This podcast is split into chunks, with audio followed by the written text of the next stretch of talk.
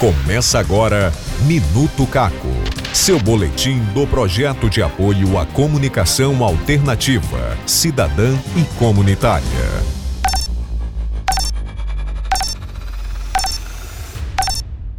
Minuto Caco.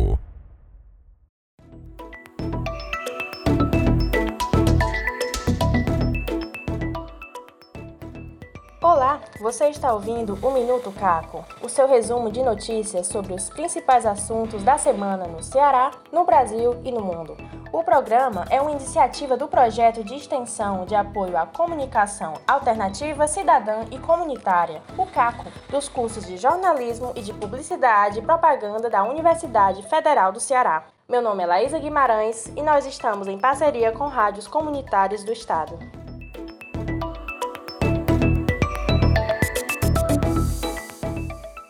Vamos aos destaques da semana.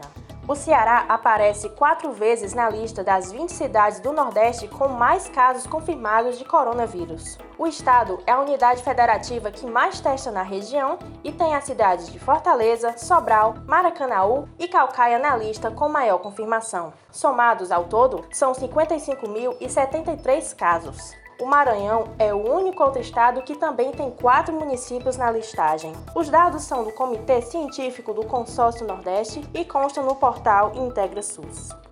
Minuto Caco.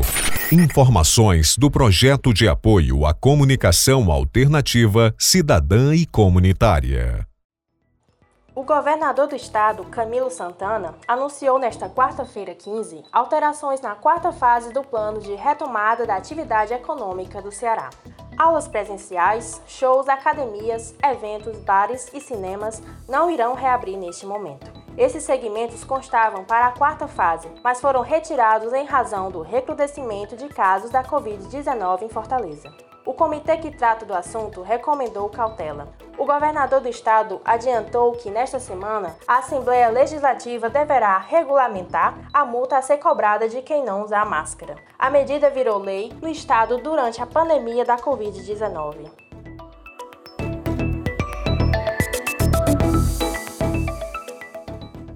Caixa Econômica Federal iniciou na segunda-feira 13 o pagamento do saque emergencial de R$ 1.045 do FGTS para os beneficiários nascidos em março. Os trabalhadores vão receber o crédito por meio de conta poupança digital criada pelo banco e o recurso poderá ser movimentado pelo aplicativo Caixa Tem. Para quem deseja sacar o dinheiro em uma agência da Caixa, será necessário esperar pelo dia 22 de agosto. O saque emergencial do FGTS é mais uma iniciativa na esteira de medidas cujo objetivo é reduzir os impactos da crise provocada pela pandemia do novo coronavírus no país. Cada trabalhador pode sacar até R$ 1.045 do fundo, somando as contas ativas e inativas. Minuto Caco. Informações do projeto de apoio à comunicação alternativa, cidadã e comunitária.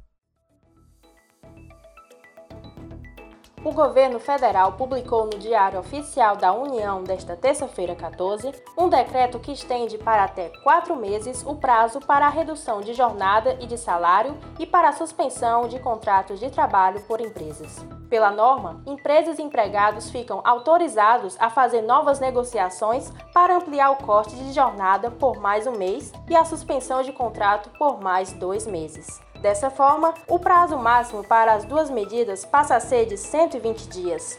Em vigor desde abril, o programa previa um prazo máximo de dois meses para a suspensão de contratos de trabalho e de três meses para o corte de jornada e, consequentemente, de salário. Os prazos agora foram ampliados.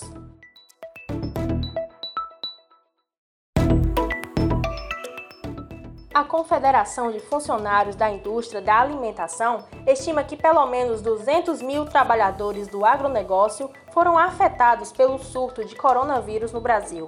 O Ministério Público do Trabalho tem 213 investigações abertas para apurar denúncias nas empresas do setor em 22 estados. Os dados são de 7 de julho e incluem inquéritos civis em fase mais avançada e verificação de cumprimento de termos de ajustamento de conduta.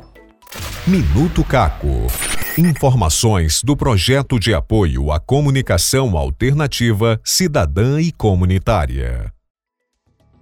O presidente da Câmara dos Deputados, Rodrigo Maia, anunciou na noite da última terça-feira o adiamento da votação do projeto de lei que prevê medidas de auxílio a agricultores familiares. A proposta é o carro-chefe de um grupo de 26 PLs que pedem iniciativas voltadas a trabalhadores rurais. De modo geral, as organizações representativas desses trabalhadores argumentam que o segmento enfrenta hoje os desafios impostos pela pandemia.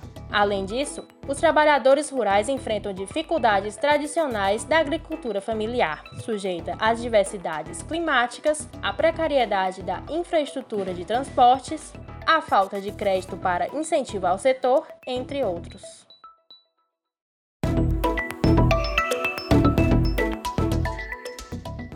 Esse foi o Minuto Caco dessa semana, produzido por Gabriela Moraes, Pedro Silva e Laísa Guimarães, com orientação do professor Ismar Capistrano.